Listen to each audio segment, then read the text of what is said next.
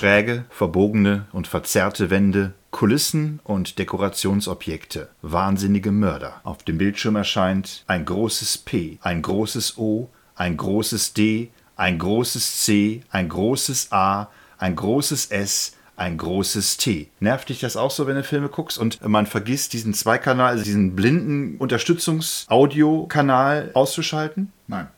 Wir haben, wir haben den 30. Januar, heute ist Samstag. Wir sind wieder da, euer Lieblingspodcast Podcast. Hier sind Patrick Und der Marco. und wie versprochen geht es heute um den deutschen Film. Genau, um nichts Geringeres als den deutschen Film.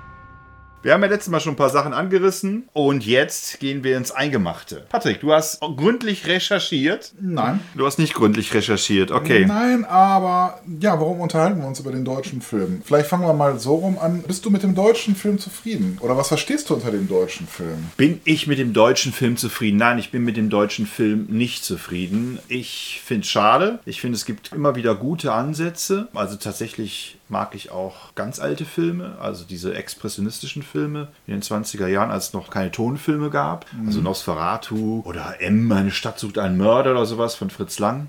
Ich finde, oder als Kind fand ich die Rühmann-Filme schön. Ja, also sch- schön ist jetzt vielleicht der falsche Ausdruck. Sie haben mich sehr gut unterhalten und ich habe mich sehr gut aufgenommen gefühlt von dieser Art von Filmen. Was ich nie mochte, waren diese Heimatfilme, oh, so, die man als Kind danach, ich glaube, das ist so ein Überbleibsel so der 50er Jahre, als man Ja, es war vielleicht auch so ein bisschen die Antwort auf die amerikanischen Westernfilme. ich mochte auch tatsächlich den, also gar nicht so die neuen deutschen Filme, so 60er, 70er Jahre, Fassbänder und so weiter. Das äh, mutete mir etwas merkwürdig an als Jugendlicher, als Kind. Da mochte ich eher den Hollywood-Film. Aber den Film der, der 90er Jahre, den mochte ich wieder. So Ende der 80er, Anfang der 90er.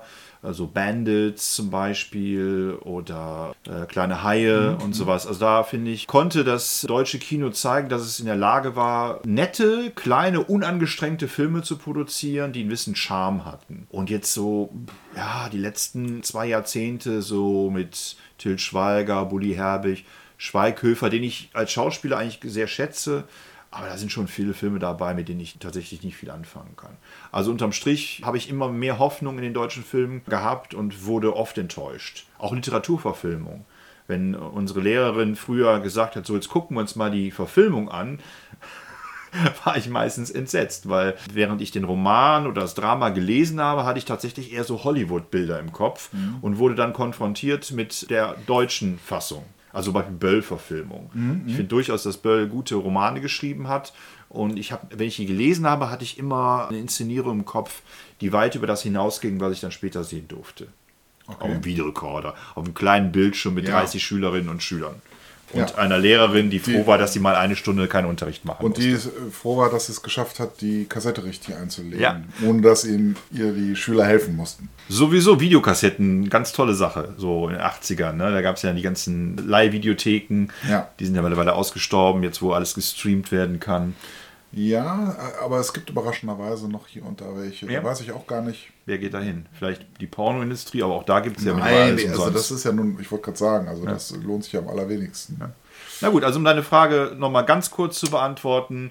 Nein, ich bin nicht zufrieden mit dem deutschen Film. Aber da ich Wie natürlich... würdest, äh, gut, wie würdest du ihn dir denn, also jetzt aktuell wünschen? Was wäre so deine Idealvorstellung äh, des, des deutschen Films? Wir haben ja schon bei der letzten Comic-Sendung darüber gesprochen, dass die Deutschen immer sowas Aufklärerisches, immer sowas Vermittelndes haben, so ein Sendungsbewusstsein. Ich würde mir wünschen, dass der deutsche Film mehr auf Unterhaltung setzt, aber auf Unterhaltung, die mir gefällt. Also ich mag nicht diese Art von Unterhaltung, die Til Schweiger-Filme haben. Das ist mir dann teilweise zu plump. Also man adaptiert irgendwelche amerikanischen Komödien und bereitet sie für den deutschen Markt auf. So, ja, dass man schmunzeln kann, die auch teilweise jetzt unter die Gürtellinie gehen, aber vom Gehalt her wenig haben, was hängen bleibt. Also ich hätte gerne einen deutschen Film, der mich anrührt, der mich bewegt, der was mit mir macht, der was in mir auslöst, aber der nicht so klar und so fokussiert auf eine Aussage ist, bei der ich am Ende des Kinofilms denke, ja, ich habe was gelernt. Also das fände ich schade. Mhm, also ich möchte nicht, dass man Hollywood eins zu eins kopiert.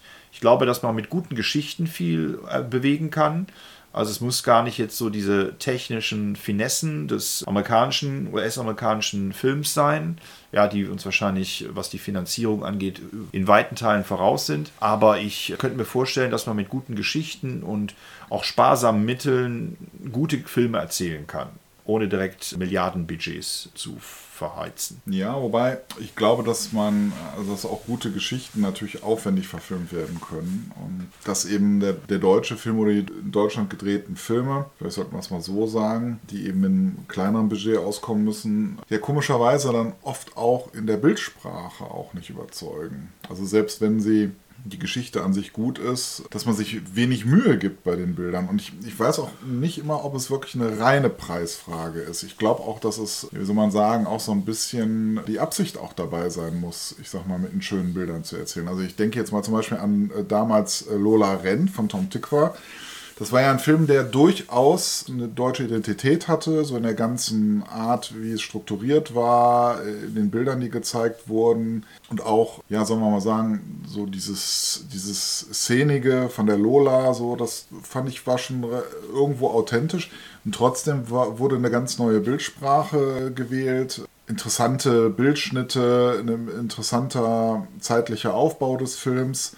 Und komischerweise plopp, obwohl mit deutschen Schauspielern äh, er, hat, gab es zumindest einen Anerkennungserfolg in den äh, zum Beispiel Vereinigten Staaten oder auch in den englischsprachigen Ländern, weil er eben was Besonderes hatte, was man sonst eben nicht so sieht. Und ja, aber das konnte Tom Tikva ja nicht wirklich halten. Nee, das also konnte er, er hat, nicht. Das, äh, er hat einen guten Film gemacht, er hat auch natürlich viele Filme gedreht und äh, sehr aufwendige und sehr pompöse, gut ausgestattete Filme, aber tatsächlich war Lola Rent der einzige Film, der mich wirklich überrascht hat, angenehm überrascht hat. Also ich finde, es ist auch kein Film, der wirklich lange hängen bleibt, aber du hast schon recht, die Bildsprache und die Idee des Films überzeugen schon, ja. Ja, und es ist ja, also du hast eben Bulle Herbig angesprochen, wo ich jetzt so rausgehört habe, dass dir das nicht ganz so gut gefällt. Aber das liegt vielleicht ja bei ihm eher so an der speziellen Art des Humors, die ja vielleicht nicht jedem so gefällt. Aber er ist tatsächlich einer der wenigen, die versuchen, zumindest was das Cineastische, also sprich große Bilder, schöne Bilder, sich auch wirklich Mühe zu geben und da auch zu investieren. Ne? Also wenn ich jetzt so eine Wiki-Verfilmung sehe, die vielleicht hier und da weiß ich gar nicht, vielleicht noch nicht so ganz an das herantritt, was man vielleicht in Hollywood produzieren würde, muss man doch sagen, dass es mit sehr viel Aufwand und sehr viel Liebe auch gedreht worden ist. Und dass er da, finde ich, eigentlich den Ton so zwischen, äh, ich sag mal, so einer Kitsch- Trickfilm, Verfilmung mit bunten Klamotten und so weiter, dass er das tatsächlich geschafft hat, das auf ein anderes Level zu heben, wie man es eben in Amerika vermutlich auch tun würde, dass es zwar noch erkennbar ist, die Bezüge zu dieser Trickfilmvorlage und trotzdem einen doch sehr eigenständigen Film zu kreieren. Und ich finde, genau das ist es, was mir oft an, an, den deutschen Filmen irgendwie fehlt. Also, dass sie weder wirklich besonders inspiriert sind, noch, ja, also, dass es da wirklich an der Liebe zum Bild und am Aufbau der Geschichte irgendwie fehlt. Die Geschichten sind teilweise wirklich sehr gut. Also, gerade auch, ich finde, bei Filmen, die jetzt zum Beispiel auf die jüngere Geschichte zurückgreifen, DDR und so weiter, da waren wirklich sehr interessante Sachen dabei. Ja, aber ich finde, da könnte eben noch mehr gemacht werden. Was sicherlich auch eine Budgetfrage ist, gar keine Frage. Ich meine, man sieht ja hier der Name der Rose, eine deutsche Produktion. Zwar mit englischen Schauspielern, aber doch weitgehend tatsächlich auch in Deutschland gedreht. War ja ein opulenter Film, der auch wirklich gute Ansätze hatte. Das kann schon ab und an funktionieren, sowas zu machen. Ne? Aber. Ja, aber Bully Herbig fehlt mir tatsächlich so, so fehlt, fehlt mir eine Ebene so eine poetische Ebene. Zum Beispiel jetzt im Dezember 2020 ist ja auf Disney Plus der Film Soul rausgekommen, also ein Pixar-Film. Und ich finde, dass diese Filme, Animationsfilme, es immer schaffen, die Menschen auf mehreren Ebenen anzusprechen. Also die Handlung ist einfach gehalten, ja, also auch Kinder können sie verstehen. Es gibt stellenweise Slapstick, auch da können Kinder es verstehen. Aber dann gibt es eine Ebene, mhm. die Erwachsene abholt, die einen auch nostalgisch stimmt. Also bei Soul ist ja zum Beispiel dieses, diese Liebe zum Jazz äh, ein großes Element und ja, auch die Sinnsuche natürlich. Wofür leben wir eigentlich? Und das fehlt mir bei solchen deutschen Produktionen tatsächlich. Also Bully Herbig schafft es, Klamauk auf die Leinwand zu bringen. Bully Herbig schafft es, gute Bilder äh, herzustellen. Da gebe ich dir vollkommen recht. Es hat tatsächlich äh, so richtig schönes Breitwandkino, was er da äh, zimmert. Und ich glaube, dass er es mit sehr viel Liebe zu, zum Detail macht und mit sehr viel Herzblut. Ja, aber äh, ja, also der, der, Humor holt mich teilweise ab. Also, ja, und die Handlung ist dann zu banal, als dass sie den Film trägt, auch wenn ich nicht über alles lachen kann. Das ist mein Problem. Ja, also da, äh, sagen wir mal, da würde ich jetzt den Wiki tatsächlich ein bisschen rausnehmen, aber für andere Filme, also die jetzt tatsächlich dieses Bully Herbig-Ding irgendwie transportieren, sehe ich es eigentlich ähnlich. Also, aber das liegt, glaube ich, wirklich daran, ob man jetzt den Humor mag oder nicht. Ja, aber der deutsche Film scheint sich ja gerade im letzten Jahrzehnt sehr darauf spezialisiert zu haben, gerade die Kinder, die Familien abzuholen. Also es gibt ganz viele Kinder- und Familienfilme, neben natürlich den Schweiger, Schweighöfer-Filmen. Und die, ja, funktionieren für mich als Erwachsene nur teilweise. Ja, aber sie reichen offensichtlich für die Kinder, ne? So, dass, äh, ja, also, ja, aber nein, die Kinder. Meine, wenn man jetzt die wilden Hühner oder sowas nimmt ja. oder die wilden Kerle, das ist schon, das ist schon gar nicht schlecht gemacht. Das ist auch ganz unterhaltsam und die Charaktere sind teilweise auch schön rausgestellt. Aber ja, es ist, also von den Bildern könnte da noch mehr gemacht werden und von diesem, ja, was du eben sagst, ne, von diesem diesem Tickchen mehr, ne? also wo noch so eine weitere Ebene irgendwie transportiert wird. Ne? Das ist immer so, ja, da ist jetzt so eine Geschichte, das wird jetzt irgendwie so abgefilmt und gut ist. Etwas anders zum Beispiel war es, äh, wenn ich an diese Verfilmung des, des fliegenden Klassenzimmers aus den 70er Jahren mit Joachim Fuchsberger, da gab es diese zwei Ebenen. Obwohl das jetzt auch, ich sag mal, cineastisch gesehen vielleicht nicht, ich sag mal, das großartigste Werk äh, gewesen mhm. ist, was man sich vielleicht vorstellen kann, war doch da irgendwie so eine Ebene, äh, die vielleicht auch von den Schauspielern getragen wurde damals, die eben auch, ja, also eben das auch hat. Es ist ja auch eine gute Geschichte, aber die eben auch noch diese Ebene hat. Ja, vielleicht können wir ja mal so ein bisschen Zeitreise machen. Du bist ja jetzt schon bei den 70ern. Also das deutsche Kino hatte ja Highlights. Und klar, ist es verständlich, dass wir durch den Zweiten Weltkrieg viele Filmemacher verloren haben. Ja, aber wenn ich da direkt mal eingrätschen kann, das habe ich ja auch mal gedacht, ist sicherlich auch so gewesen. Aber der amerikanische Film, der ja heute immer noch führend ist, wo man ja auch dann eben fragen muss, ne, amerikanischer Film, also die, glaube ein größerer Teil der amerikanischen Filmgesellschaften gehört mittlerweile Japanern. Aber wenn wir davon mal absehen, hat, hat sich in Amerika tatsächlich schon sehr früh eine sehr kommerzielle Filmindustrie entwickelt. Und zwar auch schon in den 20er Jahren. Die, ich sag mal, das wirklich als Business, als Geschäft auch verstanden haben und jetzt nicht immer nur diesen Ansatz der Kunst des Experiments verfolgt haben, sondern die damit auch Geld verdienen wollten und deswegen aber auch viel Geld generiert hatten, was wiederum zur Folge hatte, dass sie eben auch aufwendiger produzieren konnten. Und sie haben den, den Filmemacher auch mehr Freiheiten geboten. Also die Weimarer Republik war, glaube ich, eine sehr zensurbestimmte Gesellschaft, die auch viele Sachen gar nicht zulassen wollte. Also da das amerikanische Kino hat zu der Zeit in den 30er Jahren, glaube ich, viel mehr Sachen zugelassen, die in Deutschland nicht filmbar waren, beziehungsweise die nicht unzensiert gezeigt werden durften. Ich glaube, auch das hat Filmemacher in die USA gezogen. In, die, in der Weimarer Republik? In der Weimarer Republik. Weißt du, was da die Gründe für waren? Ja, ich glaube, es war eine, es war natürlich eine harte Zeit, ja. Also die ist ja nicht umsonst, sind die Nationalsozialisten später an die Macht gekommen. Es war eine Zeit geprägt von Repression, von vielen Wandeln. Ne? Ja, auch der Grund ja, warum wir jetzt diese 5%-Hürde haben, weil ja die Wahlen immer wieder ganz viel Unruhe reingebracht haben. Es war sehr unbeständig. Das Kino war aber stark zu der Zeit, aber ich glaube, man hat versucht, das Kino auch schon vor dem Nationalsozialismus politisch zu vereinnahmen. Ja, ja das ist das. Und da war das Problem, dass es die sozialistischen und kommunistischen Bestrebungen, die wurden finanziell nicht unterstützt, weil die Leute, die was Geld hatten, die waren natürlich interessiert, dass man eher kapitalistische oder von mir aus nationalistische Ideen umsetzt in äh, Kinofilmen. Na jedenfalls, meines Wissens ist, dass es, dass es da auch Filmemacher gab, die genau deshalb wegen der Zensur in die USA gegangen sind. Ja, das, das kann sein. Auf der anderen Seite hatte Deutschland als eines der wenigen europäischen Länder eben durch die Gründung der UFA war es eine, die einzige Nation in Europa, die ein starkes Filmstudio hatte. Also ja. was, was, ich sag mal, von der Professionalität, vom Personalaufwand und so weiter den amerikanischen Kinos mithalten konnte. Und was ich sehr interessant finde, ist eben, dass tatsächlich auch Filme für den internationalen Markt produziert wurden, teilweise auch mehrsprachig, ja. äh, mit unterschiedlichen Schauspielern. Also der gleiche Film, aber eben dann gedreht mit nochmal gedreht mit französischen Schauspielern, nochmal gedreht mit englischsprachigen Schauspielern, was ja eigentlich auch ein Riesenaufwand ist. Ne? Ja, ich glaube, Synchronisation war noch nicht möglich zu der Zeit. Man konnte die Filme nicht nachsynchronisieren. Ja, und ist ja auch heute immer noch ein Problem. Also im englischsprachigen Raum werden ja synchronisierte Filme oft nicht gerne gehört. Irgendwie. Ja, schon eine heftige Vorstellung, ja. Aber ja, wie du schon sagst, ne, also wenn ich, ich sag mal, von was ja nicht träume, aber wenn ich mir was vorstellen könnte, wäre es eben, dass auch wieder, sag mal, große Filme in Deutschland gedreht werden, die aber auch eben auch in Deutschland, also Deutschland auch zeigen. Ich finde es immer wieder überraschend, wie cineastisch Deutschland sein kann, wenn es Amerikaner drehen. Während wenn Deutschland von Deutschen gedreht wird, wirkt es irgendwie immer ein bisschen langweilig, ein bisschen irgendwie so alltäglich. Und das finde ich ein bisschen schade. Also ich möchte auch gerne in einem spannenden, interessanten Land leben und würde mich natürlich auch freuen, wenn das cineastisch mal so ein bisschen. Ähm Aber die Heimatfilme haben das doch gemacht. Die sind doch bewusst in die nicht zerbombten Gegenden gegangen, haben im, im Schwarzwald oder im. Schon, aber ich lebe ja nicht im Schwarzwald.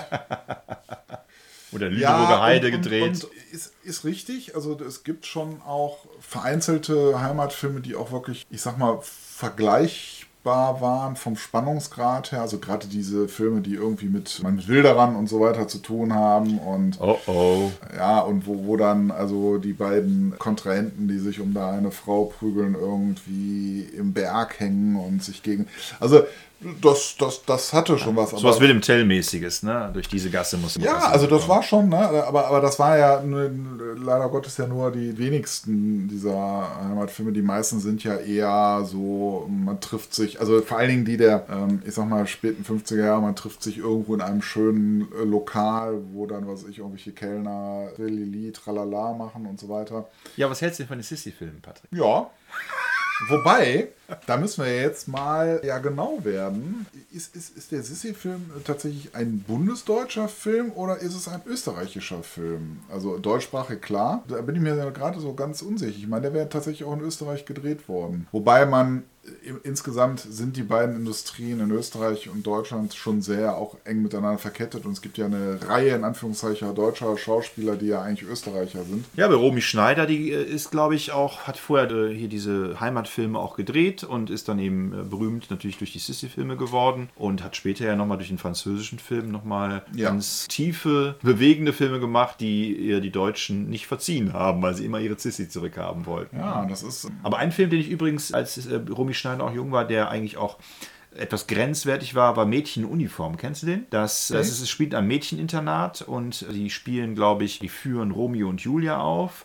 Und Romy Schneider, die verliebt sich, also in der Rolle, verliebt sich in ihre Lehrerin. Also es spielt so ein bisschen mit äh, so grenzüberschreitend mit, mit der Sexualität. Aber das ist in Frankreich dann schon gedreht. Nein, nein, das ist ein deutscher Film, Mädchenuniform. Oh, okay. Es gibt, glaube ich, einen Film in den 30er Jahren, das Uhrwerk, und der ist dann nochmal neu gedreht worden in den 50er Jahren. Mit Romy Schneider dann. Die Mädchen. verliebt sich in ihre Lehrerin in ja, den ja. 50er Jahren? Ja, genau. Holla die Waldfee. Ja, Holla die Waldfee. Und sehr, also ich meine, meine Eltern haben diese Romy Schneider-Filme oft geguckt, sodass ich die fast mitsprechen kann. Also auch Mädchenuniform kann ich, glaube ich, mitsprechen, wenn ich den Film nochmal irgendwann sehen sollte. Was ich nicht beabsichtige. Das ist die Filme also es kommt natürlich nicht äh, dazu, dass die, man die beiden irgendwie, wie soll ich sagen, nackt oder eng umschlungen sieht. Okay, also dann nicht interessant soweit. Für Männer nicht. Ja. Und für Podcast, Podcast-Hörer auch nicht natürlich, unbedingt. Natürlich nicht. Wir informieren euch darüber, was ihr nicht gucken sollt.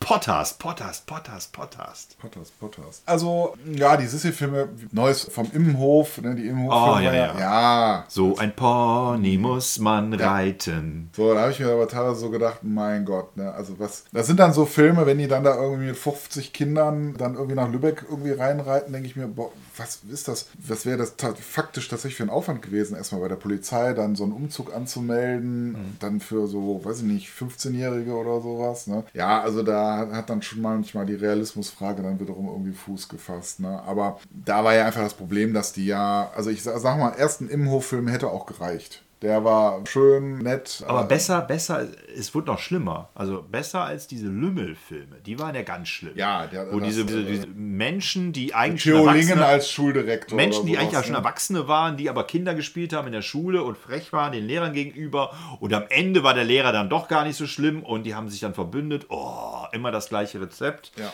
Ich glaube sogar auch später mit Peter Alexander und so, wahrscheinlich auch in der deutsch-österreichischen Co-Produktion. Also ich habe immer Theolingen als Schuldirektor so ja. im, im Kopf. Heintje war, glaube ich, auch stellenweise mit dabei, der Schlagersänger.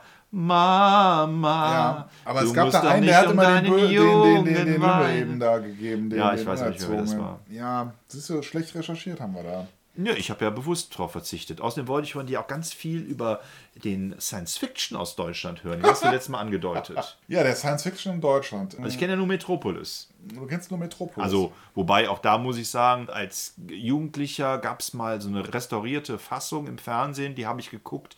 Aber ich muss sagen, es war auch anstrengend, den ganzen äh, Film. Mit Giorgio Moroder Musik, ne? Oder sowas, ne? Ich glaube, der hatte da eine Musik neu zu komponieren, ne?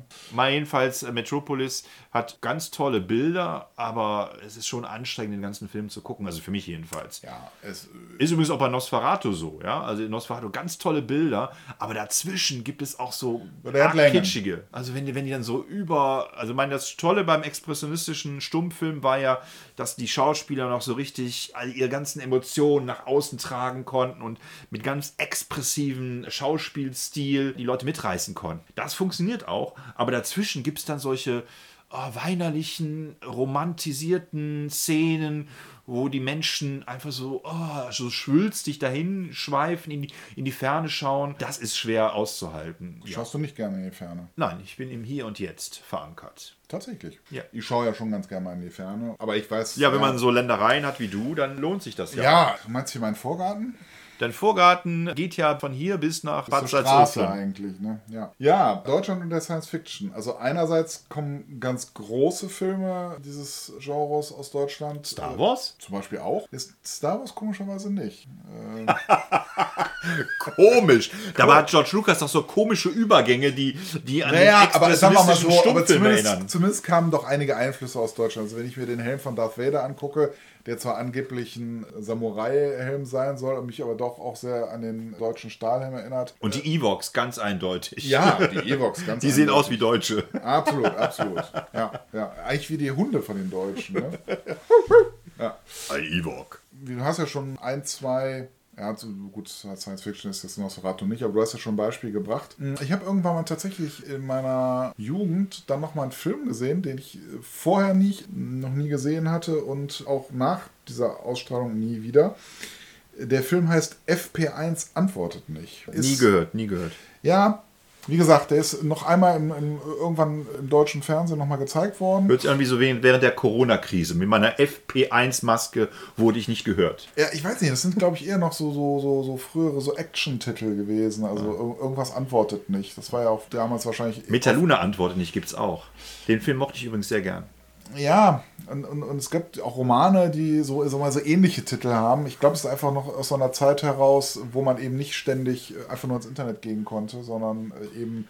Obwohl die Funk- Anfänge des Internets, da hat ja auch keiner geantwortet, bis man erstmal Verbindung hatte.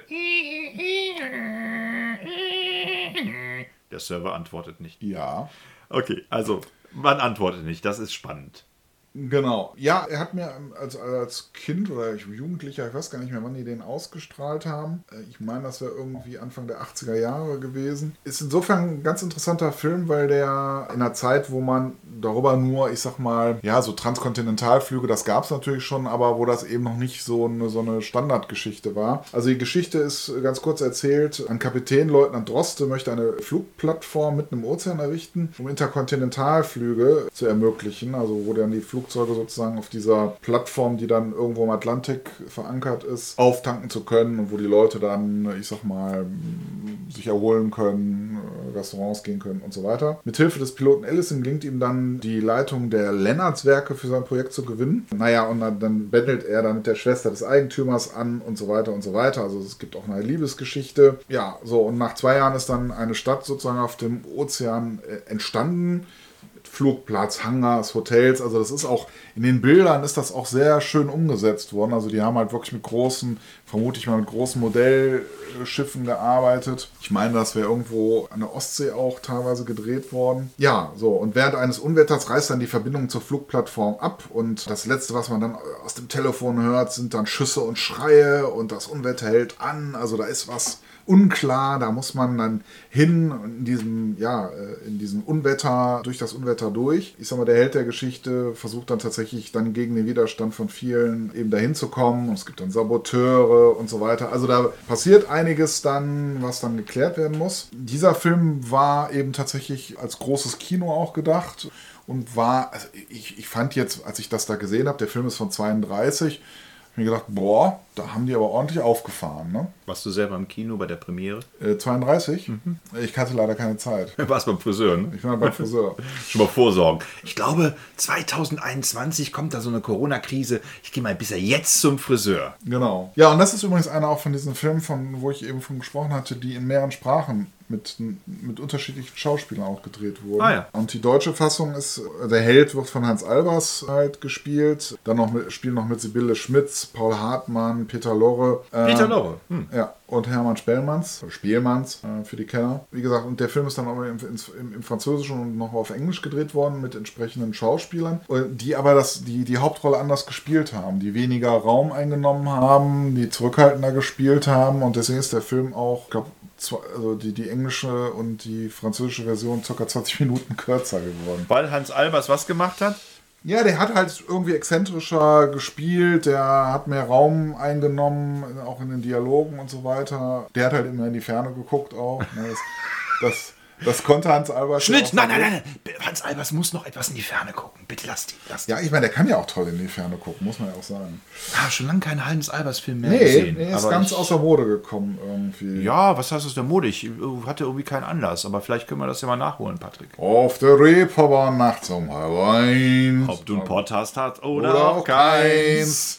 ja, ja, ist natürlich, äh, Hans Albers hat ja auch eine schwierige Position ja eingenommen äh, in der braunen Zeit des deutschen deutschen Films, kann man sagen, die ja, hm, ich sag mal, was die Unterhaltungswert natürlich angeht, wenn wir jetzt mal von den politischen Filmen absehen, natürlich, ich sag mal, mehr tatsächlich in Richtung des amerikanischen Films gegangen äh, sind, was eben das so den Ansatz anging, ich sag mal, die perfekte Unterhaltung zu bieten, ne? wirklich dann auch abzulenken von den politischen Verhältnissen und so weiter. Naja, und Hans Albers war ja eben, also war ja eigentlich, ja, der war eigentlich so das Ideal des Menschen, was die Nazis ja gerne gehabt hätten aber war von seiner politischen Einstellung her eigentlich gar nicht auf dieser Spur und war ja auch mit einer Jüdin verheiratet, hat aber im Grunde seiner Karriere zuliebe äh, ich sag mal, auf die Ehe verzichtet und dafür gesorgt, dass halt seine Frau halt ins Ausland geht. Hat Heinz Rühmann auch gemacht, ne? Hat Heinz Rühmann auch gemacht? Ja, der war auch mit einer Jüdin verheiratet und hat die weggeschickt für seine Filmkarriere. Ach. Mhm. Das wusste ich gar nicht. Der Heinz Rühmann. Heinz Rühmann hat alles für seine Karriere getan. Ich, es war, ging ihm, glaube ich, auch nicht um Politik. Hauptsache er kann spielen, Hauptsache er kann vor der Kamera stehen. Mhm. Ich meine, dass Heinz Rühmann auch Kontakte zu Goebbels hatte und äh, die auch und er ihn protegiert hat und dann war es so ein Geben und Nehmen. Also Heinz Rühmann musste Dinge tun, um äh, gefilmt oder seine Filme zu produzieren zu können und hat ihn dann, weil er einfach ein Fan von Heinz Rühmann war, glaube ich, auch gewähren lassen und ihm viel ermöglicht. Aber dafür musste Heinz Rühmann eben auch bestimmte Dinge, private Dinge unterlassen, wie zum Beispiel seine Ehe mit einer jüdischen Frau. Das musste er unterlassen. Mhm, mh. Ja, ist, ist mir neu. Ich hatte irgendwie so dunkle Erinnerungen, dass der ja, also da mehr irgendwie gemacht hat. Aber ich ja. Heinz Rühmann? Ja, also dass der. Ähm naja, er hat sich nie äh, so richtig distanzieren können. Er hat immer, immer sich rausgewunden. Auch nach dem Zweiten Weltkrieg, wenn er befragt worden ist, er hat immer drumherum geredet. Also er hat sich nie wirklich vereinnahmen lassen. Also das heißt vereinnahmen lassen. Er, also er hat es nie so dargestellt, dass, dass er von der äh, nationalsozialistischen Idee vereinnahmt wurde, sondern es war ihm einfach immer nur wichtig, Filme zu produzieren. So hat er sich immer rausschlawinert. Und mein, ne, also mich hat er fasziniert. Ich glaube, viele Deutsche hat er fasziniert und viele haben das auch verziehen, die vielleicht auch nicht so viel davon mitbekommen haben oder einfach von den Filmen und von seinen Rollen so fasziniert war, dass sie ihm alles verziehen haben. Ja, ich meine, er hat natürlich, war natürlich insofern so ein, ich weiß gar nicht, ob er jetzt irgendwie so ein, der, der, der tollste Schauspieler, den Deutschland je gesehen hat, irgendwie gewesen ist, aber er war als Typ war er was Besonderes. Ja. Es ist aber insofern interessant, dass er doch auch von den Nazis so protegiert wurde, weil er eigentlich ja eher, ich meine, so ein Heinz Albers war ja ne, so ein starker Typ, so, so ein, so, eigentlich so ein deutscher John Wayne. Ne? Er war also, der kleine Mann. Genau, er war der kleine Mann, er war so, so nett irgendwie und. Äh, das hat übrigens auch äh, Alfred Hitchcock, der hat gerne mit äh, Schauspielern mit, äh, mit James Stewart zusammengearbeitet. Nicht, weil James Stewart so ein markanter, kantiger Typ war, sondern für ihn war James Stewart Durchschnittsamerikaner, also Durchschnittsmensch. Er wollte Durchschnittsleute haben, um spannend erzählen zu können, damit man eben nicht zu schnell auch auf diese Rollen fixiert ist. Und ich denke, bei Heinz Rühmann ist es ähnlich. Ja? Er konnte viel spielen, aber er hat immer ganz viel Sympathie gehabt, weil er einfach immer, ja, auch teilweise die Verliererrolle hatte, am Ende vielleicht ein glückliches Händchen, aber man konnte sich auch hier Fax, der Bruchpilot, auch da, ne, ich meine, es ist eigentlich äh, symptomatisch für seine Rollen. Ja, er er, er bricht, er, er stürzt ab, aber am Ende kommt er aus der Maschine raus wie, wie ein begossener Pudel. Und man möchte ihn eigentlich am liebsten in den Arm nehmen, ihm trocken rubbeln und sagen, schön, dass du noch lebst. Ja. Also wenn ich an Hans Rühmann denke, denke ich eigentlich für mich an zwei Filme. Natürlich die Feuerzangenbowle, die ja wirklich auch heute, obwohl sich das Schulwesen ja eigentlich schon stark verändert hat im Vergleich zu dem, was da so dargestellt wird. Und was, ich weiß nicht, vielleicht ja bei Fuck you Goethe schon also fast heutzutage genau erfasst, weiß ich nicht. Aber es ist trotzdem irgendwie so eine Atmosphäre, eine Geschichte, die irgendwie heute immer noch zu gewinnen und zu faszinieren vermag gab es ja auch zwei Versionen von, also die ja beide von Hans Rühmann gedreht worden sind. Aber ich meine jetzt eben die Version, die eben auch heute wirklich noch häufig gespielt wird und auch tatsächlich als DVD noch immer, glaube ich, gute Verkaufszahlen hat. Und, und es war der Film Es geschah am helllichten Tag. Das ist für mich auch ein ganz besonderer Film, der aber eigentlich meinem Ideal entspricht. Eine schwierige Geschichte, eine sehr ernsthafte Geschichte, wo man aber trotzdem auch noch darauf geachtet hat, eine Atmosphäre zu kreieren und gute Bilder auch zu filmen und es nicht nur sozusagen auf die auf der, auf der Geschichte bewandern zu lassen. Aber wusstest du, dass der Film eigentlich das Drehbuch malträtiert? Weil Dürrenmatt wollte eigentlich mit Es geschah am helligsten Tag genau das Gegenteil. Er wollte eigentlich zeigen, dass es diese Logik aus Kriminalromanen gar nicht gibt. Im Buch, also in, in der Vorlage, ist es so, dass der Mord sich nie aufklärt. Also der, der, der die Kinder quasi äh, abfängt, Gerd Fröbe gespielt im Film, ja, im Roman selber verunglückt der. Und dieser Kommissar, der von Heinz Rühmann gespielt wird, wartet bis an sein Lebenseng an dieser Tankstelle, bis er endlich seinen, seinen Täter bekommt. Er bekommt ihn aber im, äh, in der Vorlage nicht. Im Film mussten sie dieses Happy End wählen. Ja, äh, Im Roman ist es dann so, dass es tatsächlich die Quintessenz ist, diese Logik, die man in Kriminalromanen annimmt, kann man auf die Wirklichkeit nicht umsetzen. Ja, Im Film geht das natürlich wieder auf, weil jetzt brillante Hirn von Heinz Rühmann, also ich vergessen, wie die Rolle heißt in dem Film. Gerade weil er detektivisch vorgeht, kommt dann am Ende, äh, schafft es, den Täter zu überführen. Im, in der Vorlage nicht. Ist aber tatsächlich wahrscheinlich dem Medium-Film auch so ein bisschen geschuldet. Äh. Ja, es gibt eine amerikanische Verfilmung mit Jack Nicholson. Da halten die sich eher an die Vorlage. Da endet es offen. Okay. Der Kommissar aber wird dann verrückt. Das ist ja auch eine jüngere Verfilmung. Ja, ja, genau. Jack Nicholson, das ist irgendwann, ich vermute mal in den 90er Jahren, wenn ich mich richtig erinnere. Kann auch schon die 2000er sein. Wenn ich jetzt an Hans Rühmann-Filme denke, würde mir jetzt noch, ich glaube, wenn der Vater mit dem Sohn, ne? Mhm. Das ist natürlich auch ganz stark natürlich. Da, da hat er so seine Clown, also diese, diese traurige Clown-Seite, was er ja auch immer. Das hat er am Ende nur noch zelebriert. Ja, ja, ja. Der traurige Clown. Da gibt es, glaube ich, auch ein Lied von ihm, was er veröffentlicht hat, was man auch mal bei Spotify hören kann. Der traurige Clown ist so ein Sprechgesang, den er da an den Tag legt. Ne?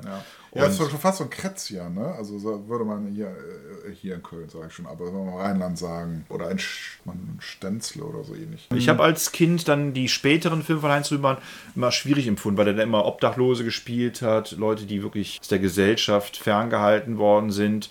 Und da hat mir tatsächlich diese anrührenden Momente haben mir gefehlt, also die ich als in den früheren Filmen als Kind so geliebt habe. Also dass es dann doch irgendwie gut ausgeht. Also in ja. späteren Rühmann-Filmen, da endet er einsam und äh, verlassen. Und in den, in den gro ganz großen Rühmann-Filmen, da hat es doch so diese eine schöne Auflösung. Ja, aber ich glaube, er hatte sowas, also zum einen gab es ja auch nicht mehr viele Angebote in diese Richtung. Das ist ja das eine. Aber ich glaube, das andere ist, glaube ich, dass er auch so ein bisschen so eine, wie Didi Hallervorden auch irgendwie so ein Bedürfnis hatte, als in Anführungszeichen ernsthafter Schauspieler anerkannt zu werden. Ich meine, ich muss sagen, ich finde seine Hauptmann von Köpenick-Verfilmung finde ich schon sehr gut. Also ich könnte jetzt mindestens zehn Filme Stück gucken und sagen, die finde ich alle gut von Heinz Rühmann. Und wie gesagt, das deutsche Kinopublikum hat ihm verziehen, während es Romy Schneider nie verziehen hat. Das heißt also, es ist ungefährlicher, mit den Nazis Geschäfte zu machen, als quasi aus einer Mädchenrolle französische Filme zu drehen. oder französische Filme zu drehen mit Alain Delon und quasi die Mädchenscham zu verlieren äh, zugunsten einer femme fatale oder einer, einer melancholisch-depressiven Frau, die Probleme hat mit ihrem Seelenheil.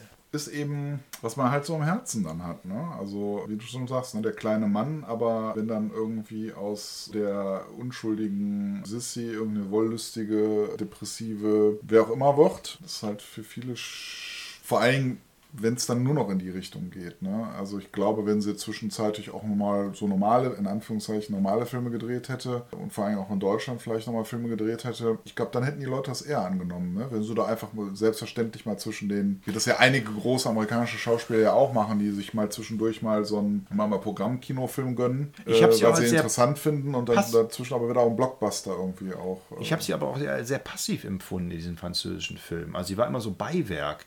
Also in der Regel standen ja, ja, sie Männer... ist immer eher so Opfer, ne? Ja, genau. sie war ja- irgendwie dabei, aber die Männer, die standen im Fokus. Und bei ihren alten Filmen, da war sie ja die aktive. Das ist nicht Alain Delon, der Ja, ja, auch. genau. Mit dem war sie auch liiert. Ja, ja, genau. Schwierig. Aber Wenn- erklär mir mal Til Schweiger. Also ich meine, bei Rühmann und Romy Schneider kann man ja auch Schauspielerei erkennen. Was ist mit Til Schweiger? Wieso schafft er das, so große Filme zu produzieren, so viel Erfolg zu haben, obwohl er aus meiner Sicht wirklich nicht schauspielern kann? ja, gut, aus meiner Sicht gilt das ja für vereinzelte amerikanische Schauspieler, die sehr viel Erfolg haben, ja auch. Ja, nimm mal einen Einfach amerikanischen. Schauspieler. Tom Cruise zum Beispiel, da habe ich ja voll den Hass, also nicht ja Hass drauf, aber ich finde Tom Cruise hat eine sehr, also von der Gesichtsmimik her, eine sehr versteinerte Art zu spielen. Ich weiß oder sagen wir mal, ich vermute, dass es so eine Art amerikanische Schule des Schauspiels auch ist, weil ich das schon bei mehreren amerikanischen Schauspielern beobachtet habe, wie Dustin Hoffmann zum Beispiel, dass die sehr statisch, was die Augen zum Beispiel angeht, arbeiten. Während so ein Robert De Niro eben doch sehr viel mit den Augen und der Mimik auch macht, ist, ist so ein Tom Cruise ist immer so, der stiert immer. Der, Es der, gibt, es gibt eine Arte-Dokumentation über Tom Cruise und seinen Erfolg. Der musste hart kämpfen. Der hatte wirklich Schwierigkeiten. Erstmal, der hat erstmal einen ganz komischen Teenie-Film mitgemacht und hat ganz viel kämpfen müssen darum, tatsächlich als Schauspieler ernst genommen zu werden. Und was ich verstehe. ja, ich glaube, es gibt ein, zwei Filme, da zeigt er doch, dass er was kann.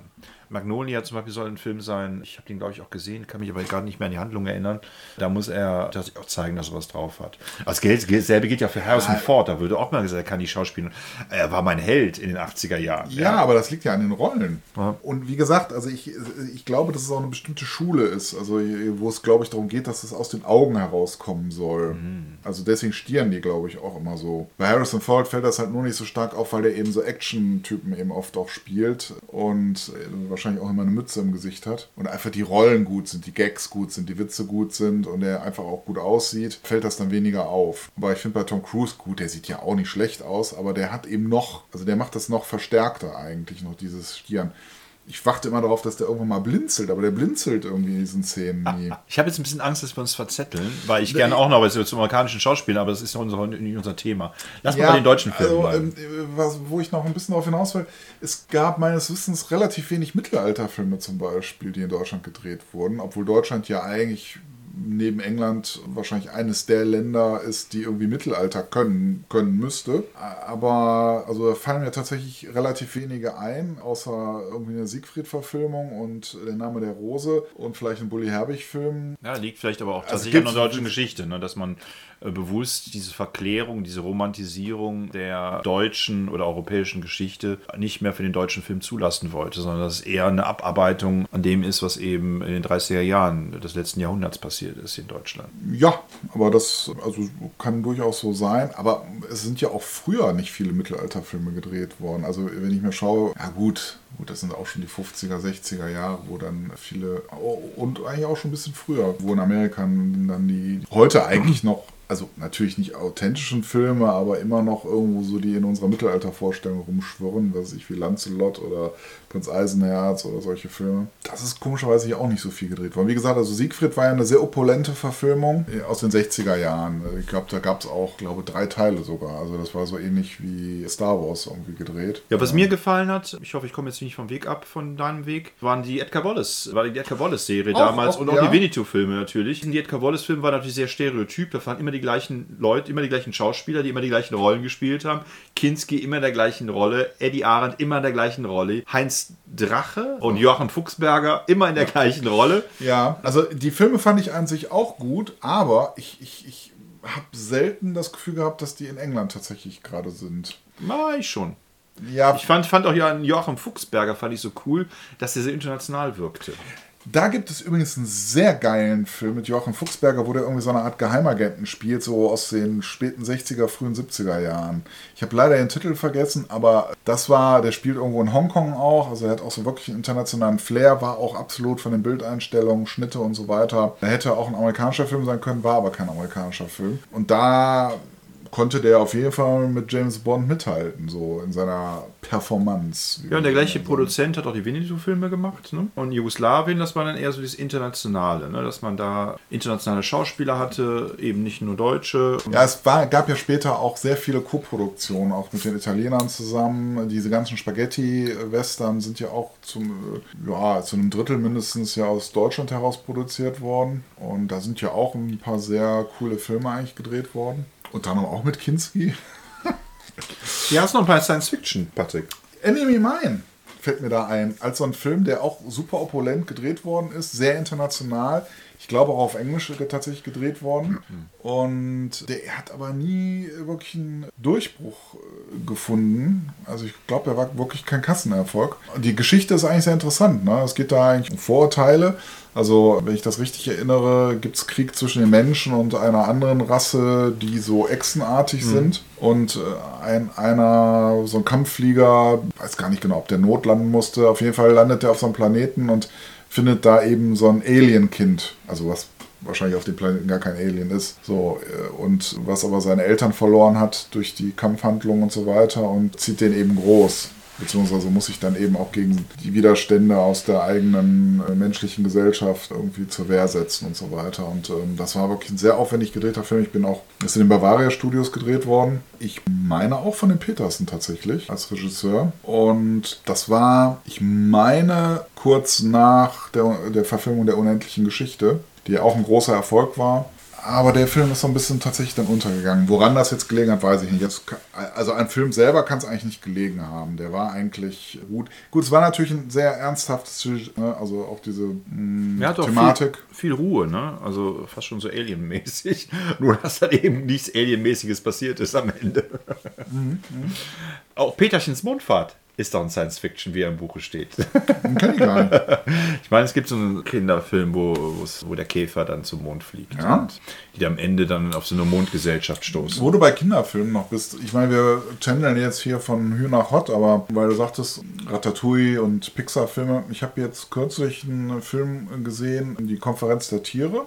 Ist ja auch nach einer Vorlage, also nach einer literarischen Vorlage gedreht. Komplett in Deutschland gedreht, als ja, Trick. Animationsfilm. Animationsfilm, ja. Also als Animationsfilm und ich muss sagen, das ist auch gut geworden und die haben es auch tatsächlich geschafft, diese, die du ja auch so schön bei den Pixar-Filmen findest, diese Metaebene zu kriegen.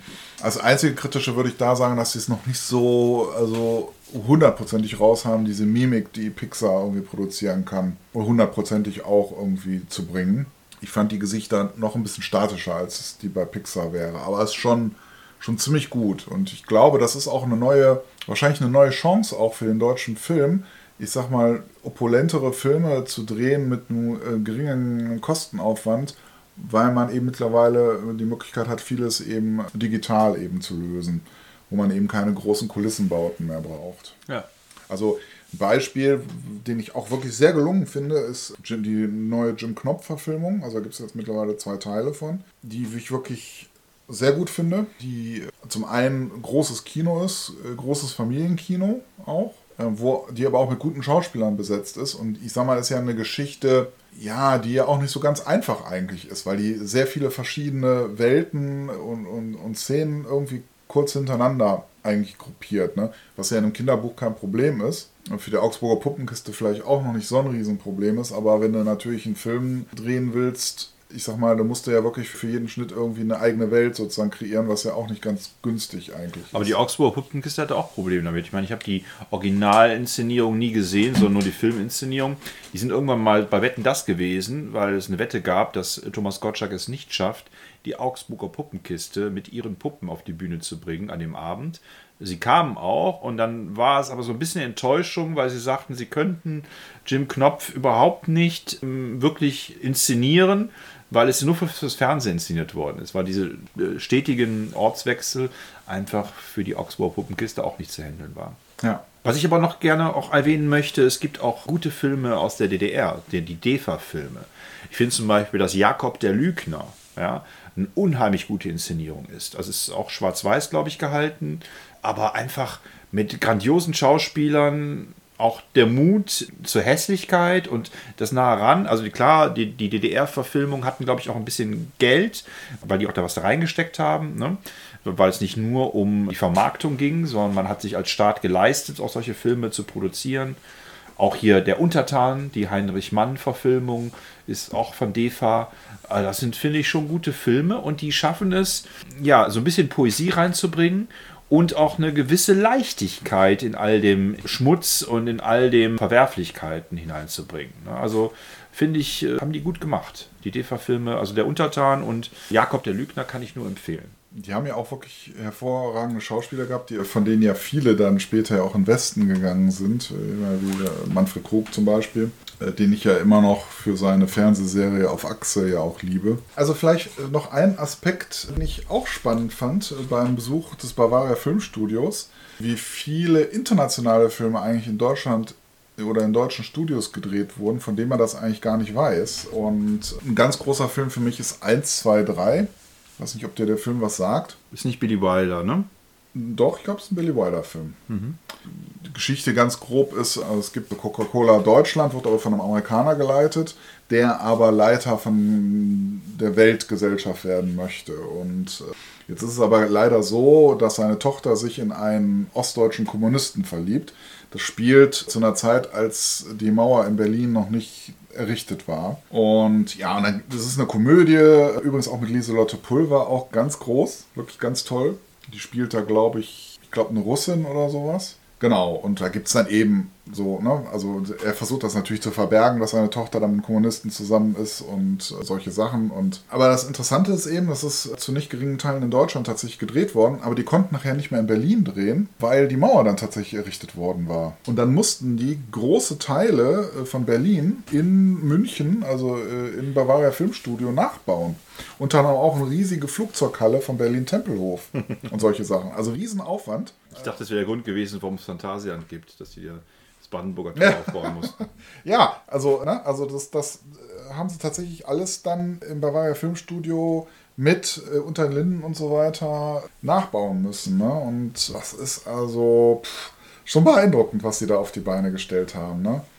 Und wie gesagt, also Lieselotte Pulver, also da, also für die hätte ich Mary Monroe in dem Film auf jeden Fall stehen lassen. Ne? Also das. Gut, die war ja später bei der Sesamstraße ja auch noch. Also. Ich wollte sagen, da war die doch, da haben sie uns doch alle in Lieselotte Pulver verliebt. Oder Wirtshaus im Spessart oder das Spukhaus im Spessart. Ja. Oder, oder, oder wusstest du, dass gesprengte Ketten, äh, also dieser Film mit Steve McQueen, wo der immer so als cooler US-Offizier mit dem Baseball irgendwie in einem deutschen Kriegsgefangenenlager irgendwie ja, einen Ausbruch organisiert. Ist auch ein ganz spannender Film. Und der ist eben auch in, in, in Deutschland gedreht worden. Und zwar haben die dafür ein Waldgebiet hinter den Bavaria Filmstudios gerodet und da ein komplettes Kriegsgefangenenlager aufgebaut. Ja, also auch das ist so ein Aspekt halt des deutschen Films, dass eben auch internationale Filme hier gedreht werden und ich glaube mittlerweile auch eine ganze Menge. Also auch, ich glaube auch diese Tom Cruise hier Mission, Mission Impossible und so weiter sind zum Teil eben auch in Berlin dann gedreht worden. Ja, aber das ist ja auch immer so komisch mit dieser Filmförderung. Ne? Dann ziehen die so internationale Filme an Land und das so ein Geben und Nehmen. Also richtig weiß man gar nicht, wer profitiert eigentlich jetzt mehr davon. Ne? Kommen die nach Deutschland, weil sie hier billig bis umsonst filmen dürfen oder kommen sie nach Deutschland, weil sie die Kulissen brauchen? Also, also richtig durchblicke ich das nicht. Ja, es ist oft sicherlich eine Kostenfrage. Es wird, glaube ich, auch viel in der Tschechei, glaube ich, auch gefilmt, weil die da sehr gute Kulissenbauer haben, die relativ günstig arbeiten können. Wo du sagst, DDR-Film. ganz groß, natürlich Drei Nüsse für Aschenbrödel. Läuft immer unter tschechischer Märchenfilm, war aber eine Koproduktion mit dem damaligen ja, DEFA war das, ne? Mhm. Auch ein sehr poetischer Film, ja. Das ist wirklich ein poetischer Film, ein sehr schöner Film und ja, da stimmt auch alles. Schauspieler, die da ausgesucht wurden und die da spielen, also. Patrick, noch ein Fazit. Fazit, ja. Schwierig. Also ich glaube, das ist die neue Generation an Regisseuren, dass da doch einige bei sind, die sie gerne irgendwie amerikanisch drehen würden, also große Filme machen würden, mit großem Aufwand, vielleicht auch mal wirklich tatsächlich so dieses Action-Genre und so weiter bedienen wollen, aber die im Grunde, ja, da wenig Ansätze zu kriegen, also aus finanziellen Gründen. Ne? Es gibt ja eigentlich nur noch wenige Produzenten, die tatsächlich in der Lage sind, so solche Mengen an Geld irgendwie bereitzustellen, wie man sie dann bräuchte, um, ich sag mal, mit den amerikanischen Studios mitzuhalten. Aber mein größter Traum wäre es, aber da bin ich sicherlich einer von vielen, dass Captain Future tatsächlich äh, verfilmt wird. Es gibt ja da schon so ein paar Appetizer, die so im Netz kursieren, die aber teilweise gar nicht ja, von dem Rechteinhaber, glaube ich, gewollt sind. Aber ich sag mal zumindest mal so eine Vorstellung davon geben, was man da machen könnte. Ne? Und ich glaube, das ist einfach das Problem, dass, ich sag mal, der finanzielle Aufwand, den wirklich gut zu machen, gleichzeitig aber den deutschen Kult, der sich ja um Captain Future entwickelt hat, auch zu bedienen, der ja im Ausland überhaupt nicht verstanden wird. Ich glaube, das ist einfach das Problem. Also, dass man eigentlich Geld in die Hand nehmen müsste, ja, ich sag mal, in der Art von Star Trek oder sowas. Äh, also, da reden wir ja schon wahrscheinlich von 100 Millionen oder mehr oder 150 Millionen. Aber eben dann doch noch mit diesen Eigenheiten, was ich, wie zum Beispiel der Filmmusik von Christian Brun, wo ich ganz sicher wäre, wenn, wenn das, ne, also wenn die ersten Szenen kämen und wo dann die Filmmusik von Christian Brun käme, wahrscheinlich dann von einem Riesenorchester gespielt oder sowas, dass die Leute dann im frenetischen Beifall ausbrechen würden im Kino. Könnte ich mir jedenfalls gut vorstellen. Oder wenn Captain Future dann sagen würde, Joan, ne, solange es noch Unrecht in diesem Universum gibt und so weiter. Also. Ach, Captain. Ja, sowas müsste natürlich drin sein. So, und das ist wahrscheinlich nicht einfach zu generieren. Also ich befürchte, dass wir noch sehr lange auf Captain Future warten müssen. Also auch ich hätte gern einen Captain Future Film. Ich könnte mir aber auch vorstellen, dass man auch mit weniger Budget gute Filme machen könnte. Ja. Ich habe das Gefühl, dass es wieder ein deutsches Problem ist, dass man diese starke Trennung zwischen Kunst und Unterhaltung irgendwie nicht überwinden kann. Ich glaube, dass amerikanische Produktionen beides super vereinen. Ja, ich fühle mich intellektuell teilweise angesprochen und ich fühle mich emotional angesprochen und sehr gut unterhalten. Und das schaffen leider wenig deutsche Filme. Ich würde mir wünschen, dass es wieder den Mut zu einer Verbindung gibt. Ich habe das Gefühl, diese ganzen Unterhaltungsfilme, ja, Schweighöfer, Schweiger, äh, auch Bully Herbig, dass sie zu sehr auf Unterhaltung setzen und eigentlich ein, eine Bildsprache kopieren, die sie aus Hollywood kennen. Naja, aber das eben, ja, wollen, aber sie schaffen es halt nicht. Ja. Und ich glaube, dass man, wenn man Film in Deutschland auch wieder mehr als Kunst versteht. Und ich meine damit nicht die 70er, die wilden 70er, der neuen deutschen Film, wo man bewusst ganz viele Freiheiten und, wie soll ich sagen, undogmatische Filme zugelassen hat, sondern ich meine tatsächlich ein Forschen, ein Suchen. Ja, was ist denn eigentlich, was für Möglichkeiten gibt es denn, äh, die Filmsprache auszureizen? Weil sonst, finde ich, ist es eigentlich unaufhaltsam, dass dieser Disney-Konzern zum Beispiel ähm, einfach so viel überstülpt. Ja, ich meine, dem gehört ja mittlerweile fast alles, was irgendwie unterhaltsam ist. Ja. Und, ja, dann kann man Amerika, dem nicht mehr, ne? und dann kann man dem einfach auch nichts mehr gegenhalten. Also das würde ich mir wünschen. Und ich glaube, der deutsche Film würde viel dadurch gewinnen, wenn man sich ein bisschen mehr Mühe beim Vorspann geben würde. Denn äh, eine der Qualitäten der, ich sag mal, erfolgreichen internationalen Filme ist, dass die sich Mühe beim Vorspann geben, Zeit nehmen für den Vorspann.